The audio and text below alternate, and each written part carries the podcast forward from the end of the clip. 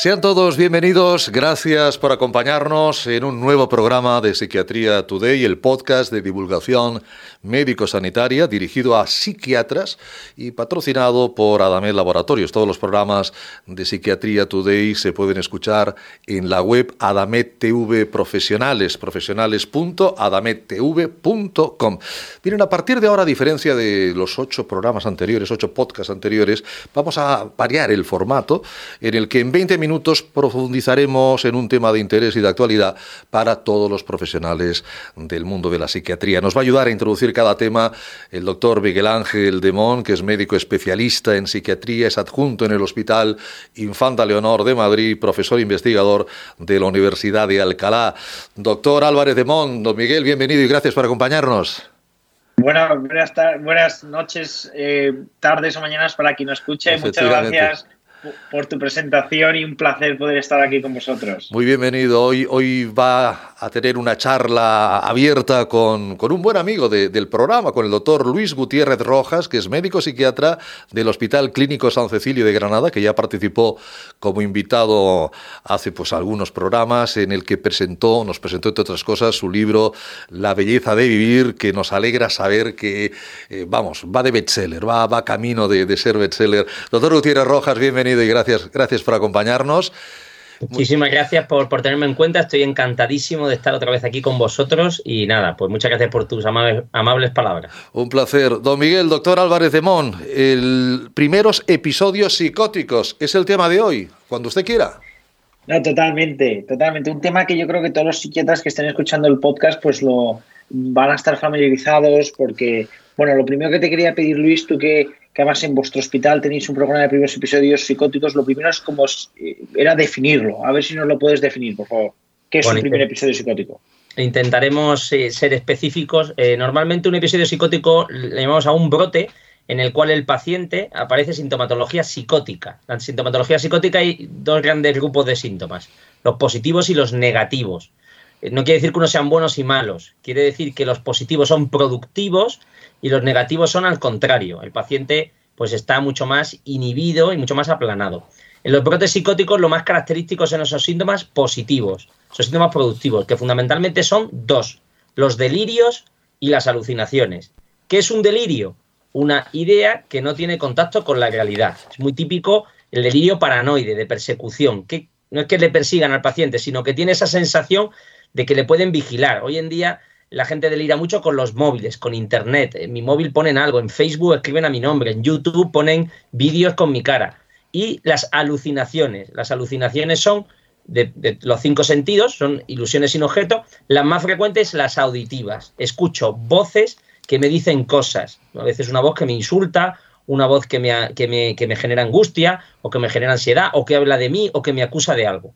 Entonces, claro, el paciente pierde ese contacto con la realidad, tiene esos dos síntomas que le generan una angustia psicótica y que puede en ese contexto pues, presentar algunas alteraciones conductuales que normalmente hacen que el paciente tenga que ir a urgencia o que la familia lleve al paciente a que le atienda un profesional.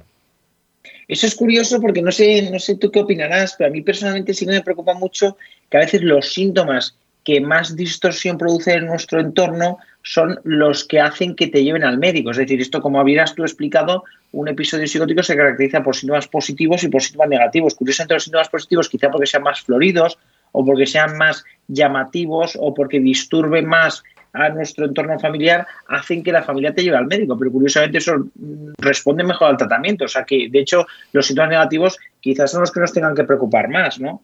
Efectivamente. Los síntomas positivos son más agudos. En general, en medicina, en psiquiatría, lo que es muy agudo, muy abrupto, es de buen pronóstico. Pues es muy llamativo, el paciente se pone muy mal, pero mejora rápido.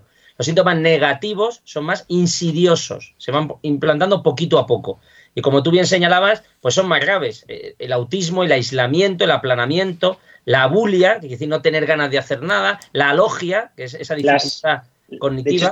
estás describiendo las as de Bleuler, ¿no? o sea, que las, la bulia, apatía, logia, que efectivamente no llama la atención a lo mejor tanto en nuestro entorno, pero de hecho es, lo más grave. Y a mí en ese contexto, a mí personalmente los trastornos psicóticos pues me preocupan, ¿no? Porque están entre las principales causas de discapacidad a nivel mundial, ¿no? Al final, revisando para este podcast, los datos, hombre, varían según el estudio, pero la prevalencia de sufrir algún trastorno psicótico a lo largo de la vida es del 2-3%, ¿no? Entendiendo por algún trastorno psicótico, pues un trastorno psicótico breve, un trastorno esquizofreniforme, un trastorno esquizoafectivo o una esquizofrenia. Quiero decir que al final todos los, todos los trastornos de espectro autista, bueno, pues tienen una prevalencia a lo largo de la vida del 2 o 3%, o sea que mm, es importante, ¿no? Entonces yo te quería preguntar, porque al final yo tengo una percepción, yo tengo una sensación, al menos eh, por los psiquiatras que somos quizá un poco más, jóvenes incluso que tú, ¿no? O sea, que tú todavía estás entre los psiquiatras jóvenes, por supuesto. Tengo la sensación de que en los últimos 10 años quizá se hayan puesto de moda los programas de primeros episodios psicóticos, que me parecen muy importantes porque creo que una enfermedad tan grave que encima suele debutar en gente joven, es decir, que, que de alguna manera te puede fastidiar el resto de tu vida, merece la pena tratarla, porque cuando tiene un buen tratamiento el pronóstico eh, mejora. Entonces, te quería preguntar si nos podías contar un poquito cuándo te parece a ti que se, que se empezaron a comenzar, se comenzaron a poner de moda los programas de episodios psicóticos, un poco de tu experiencia en, en el hospital en el que tú estás, bueno, pues a ver qué nos puedes contar. Normalmente, como tú bien señalabas, un 2-3% sufren episodios psicóticos y un 1% son episodios psicóticos de repetición, que se van repitiendo en el tiempo, que ese es el diagnóstico de la esquizofrenia. Hay episodios psicóticos asociados sobre todo a consumo de drogas o a situaciones muy estresantes que pueden ser breves y que pueden que no se cronifiquen, pero otros sí. Entonces, como, como bien decías, esa cronicidad hace, que, porque además la edad de inicio es muy joven, en torno a 18 o 20 años. Entonces, ¿qué hace? Que ese primer episodio se implanta y entonces el paciente va a tener un deterioro que hace que luego tenga muchas dificultades a nivel de calidad de vida, de funcionamiento laboral, social, familiar. Por eso los programas de primeros episodios, que aproximadamente en nuestro país pues llevan unos 20 años implantándose en muchas ciudades, es un, tema que ya... años? Sí, aproximadamente. De los, los primeros programas, ¿vale? aproximadamente unos 20 años. Es cierto que es un tema que ya venía de antes, o sea, que en otros países de Europa nos habían adelantado y en otros países del mundo, muy típico los, todos los trabajos de Australia, ¿verdad? Australia, efectivamente, y en Estados Unidos, por supuesto. ¿Por qué es tan importante los programas de primeros episodios? Porque es fundamental que los pacientes desde el comienzo reciban una atención adecuada. ¿Por qué? Porque esto es muy sencillo. Si te partes una pierna 20 veces, es más fácil quedarte cojo. Cuanto mayor es el número de episodios y también sobre todo se ha descubierto más que el número de episodios, lo que llamamos psicosis sin tratar, el tiempo de psicosis sin tratar, peor es el pronóstico. O sea, cuanto más tiempo esté el paciente con síntomas psicóticos activos, peor va a ser el funcionamiento cerebral a largo plazo. Por tanto, en estos programas que hacemos, generar conciencia de enfermedad, explicarle al paciente, intentando evitar mensajes estigmatizadores, que tiene una enfermedad, que necesita ayuda y que tiene que prevenir nuevos episodios para poder mejorar la calidad de vida en el largo plazo. Y eso es lo que se hace en estos programas, que aquí en, Granada los tenemos implantados en varias ciudades y que la verdad es que funcionan muy bien porque estamos intentando enlentecer ese mal pronóstico de la enfermedad. No sé, yo me acuerdo que cuando, no antes que has comentado, efectivamente, yo cuando hice la residencia, yo, bueno, yo mismo yo estuve unos meses en el programa de primeros episodios psicóticos del 12 de octubre, aquí en Madrid, ¿no? en el Hospital 12 de octubre, pero me acuerdo que una de las cosas que era que se puso como muy de moda era hacer la rotación externa en el grupo de primeros episodios de McGorry, ¿no? Allí en Australia. Totalmente, yo recuerdo gente que fue también. Mucha gente, ¿no? Que, que es verdad que los primeros episodios pues eh, han estado muy de moda, vamos, se siguen sacando muchas publicaciones porque yo creo que era un mundo o era un, área de la psiquiatría de la que se sabía poco y que afortunadamente hemos, hemos avanzado bastante en el, en el, conocimiento, ¿no? Y en ese sentido yo creo que tú has dado con unas teclas eh, que es muy importante, que de cara al pronóstico lo que es muy importante es minimizar el tiempo de, con síntomas psicóticos sin tratar, ¿no? Entonces, eh, bueno, también es verdad que la, también una, unas cosas que yo a mí personalmente como psiquiatra me preocupa es que la, reducción precoz o la suspensión precoz de la medicación conlleva recaídas. ¿no? Al final los antipsicóticos llegan a reducir el riesgo de, de recaída eh, hasta en un 30%, mientras que su interrupción trae consigo un riesgo del 60-70% eh, si se interrumpe antes de un año, ¿no? O sea que al final la interrupción precoz realmente es un problema. Pero en este caso yo te quería preguntar, a ver si en tu experiencia, ¿no? Porque al final, por ejemplo, la olanzapina, pues es de los, de los antipsicóticos más empleados porque es un antipsicótico atípico, suele ser incisivo, pero claro, a veces eh, produce efectos secundarios tipo ganancia de peso, que a veces, sobre todo en pacientes jóvenes, eh, pues les, les suele, bueno, pues les suele molestar o a veces es un motivo por el que abandonan el tratamiento. Entonces, ¿Tú qué recomendación nos darías o a los psiquiatras, por un lado, o qué le deberíamos decir a los pacientes para intentar minimizar eh, la falta, para intentar mejorar la adherencia al tratamiento, ¿no? O minimizar pues, el, abandono terapéutico.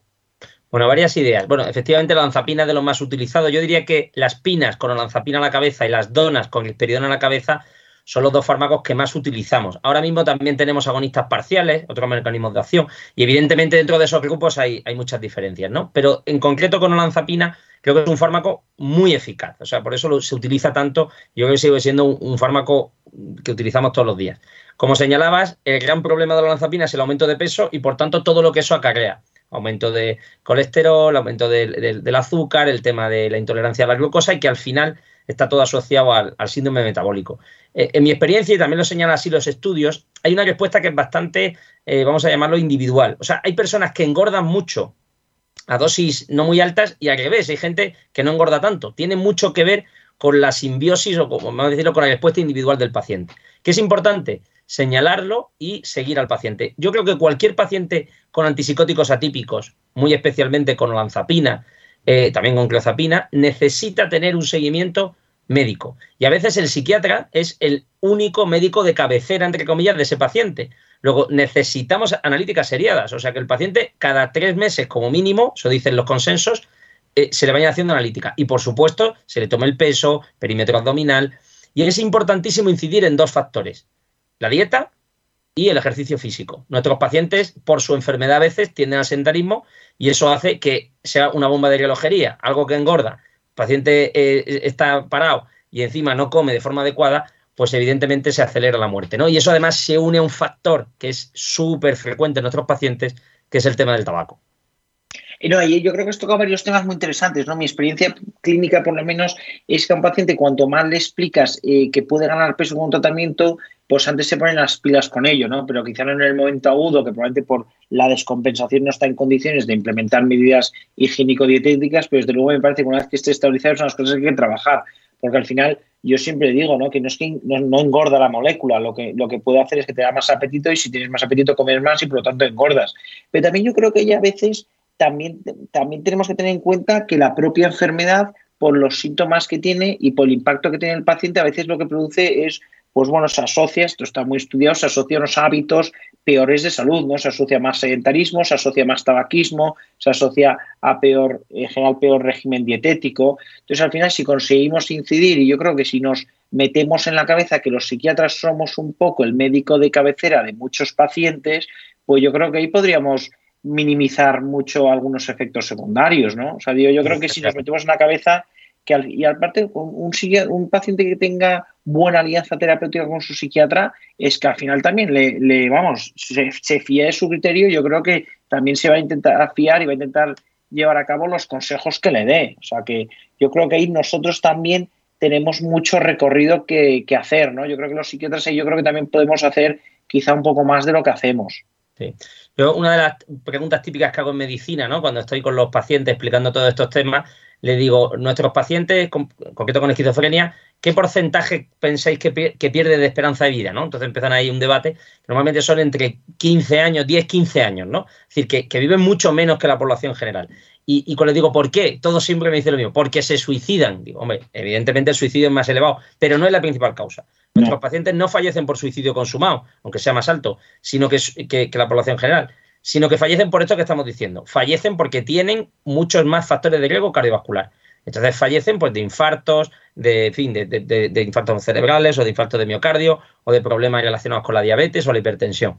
Luego, es efectivamente lo que tú decías, eh, Miguel Ángel, es súper importante que creo que ese es el gran papel que tiene enfermería, ¿no? Psiquiatría y enfermería de la mano para esos cuidados del paciente que, eh, repito, es que nuestros pacientes muchas veces no van a ningún otro médico que no seamos nosotros. Y además a nosotros es a los que más casos no hacen, porque somos como su médico de cabecera.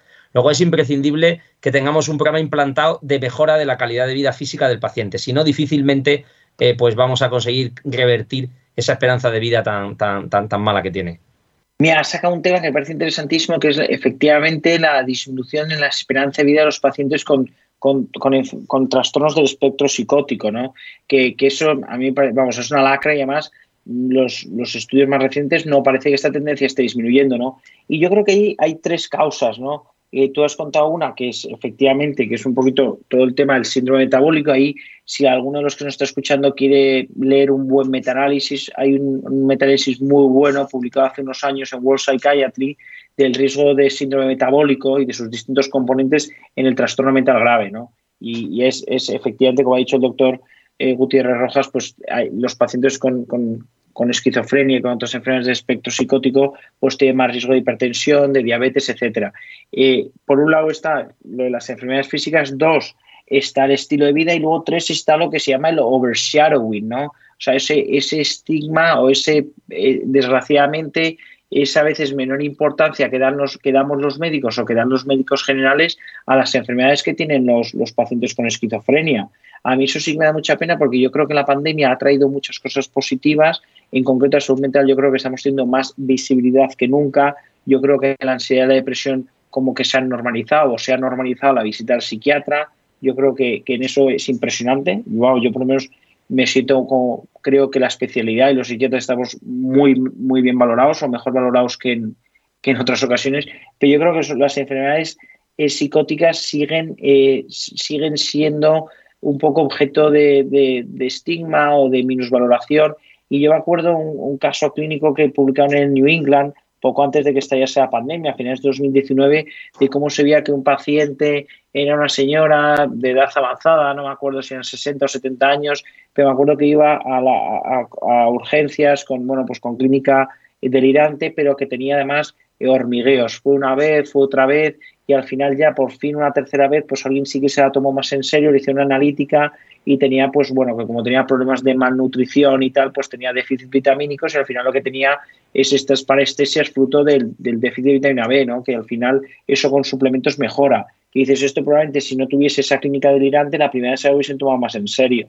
O sea, que eso a mí también personalmente me da mucha Estoy muy de acuerdo contigo y, tengo experiencias similares muy negativas, ¿no? Me acuerdo alguna en urgencias, ¿no? Es decir, ha venido un paciente de los tuyos, me hace gracia de los tuyos, ¿no? Porque tiene una enfermedad mental, y entonces viene diciendo, pues que le duele el estómago, o que tiene fiebre, o que tiene tos, o que dice, ¿qué hago? Mira, pregúntale que desde cuándo, que por qué le duele, que o sea una persona que habla tu idioma, que ve la tele, que vota, en fin, que es un ser humano normal. Entonces, a veces es lo que estamos diciendo, ¿no? Es decir, incluso lo que antes señalaba, ¿no? Es que estas medicaciones puede ser que no le sienten bien o no se las va a tomar, o el tema de, los screening, por ejemplo, para los programas de, detección del cáncer, o el tema, por ejemplo, eh, podríamos, aquí que seguro que nos escuchan muchos profesionales, lanzo la pregunta, ¿cuántos de vuestros pacientes con trastorno bipolar o esquizofrenia, con tasas de, eh, em, de, tabaquismo, ¿no? de dependencia nicotínica de un 50%, en trastorno bipolar de un 80% en esquizofrenia, ¿cuántos acuden al neumólogo?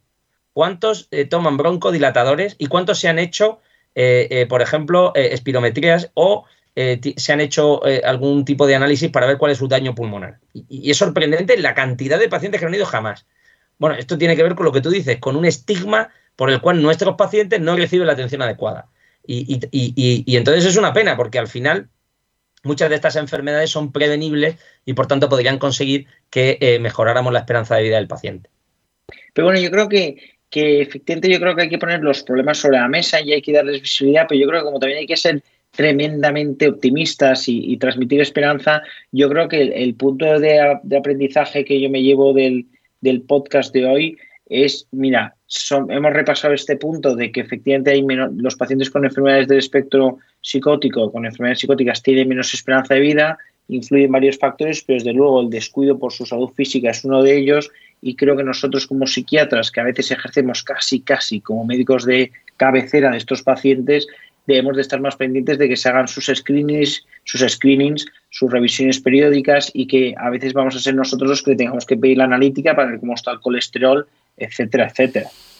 Sí, sí, totalmente. Luego, si quizás ese sería el principal mensaje. ¿Cómo podemos mejorar la calidad de vida de nuestros pacientes, pues tengamos en cuenta que la, no existe salud sin salud mental ni tampoco sin salud física. Y nosotros los psiquiatras tenemos que ponernos las pilas a la hora de atender a todas estas causas.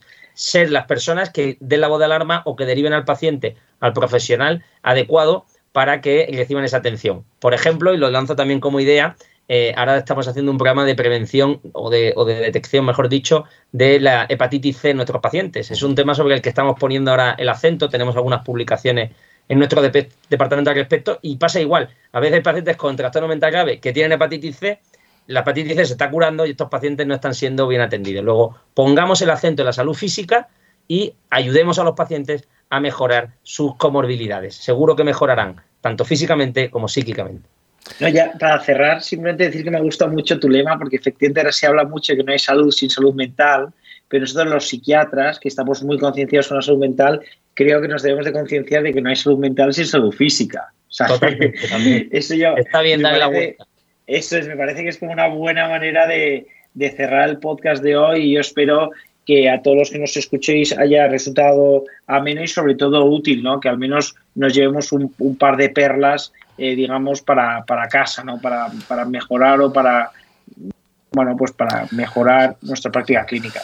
Seguro que más de un par, seguro que más de un par. Ha sido un placer escucharles, eh, don, eh, don Miguel Álvarez de Mon, don Luis Gutiérrez, un placer, insisto. Cuídense mucho y, nos vemos en el, en el, próximo podcast. Gracias y hasta pronto, doctores. Muchas gracias, Ricardo. Nos vemos más veces. Muchas gracias, Ricardo. Gracias, Luis. Un placer, doctor. Gracias. Eh, ya saben que pueden enviar también sus preguntas, sugerencias a contactos arroba psiquiatriatoday.com. Por hoy terminamos este podcast, un tiempo patrocinado por Adamet Laboratorios. Muchas gracias por el suyo, por su atención y hasta pronto.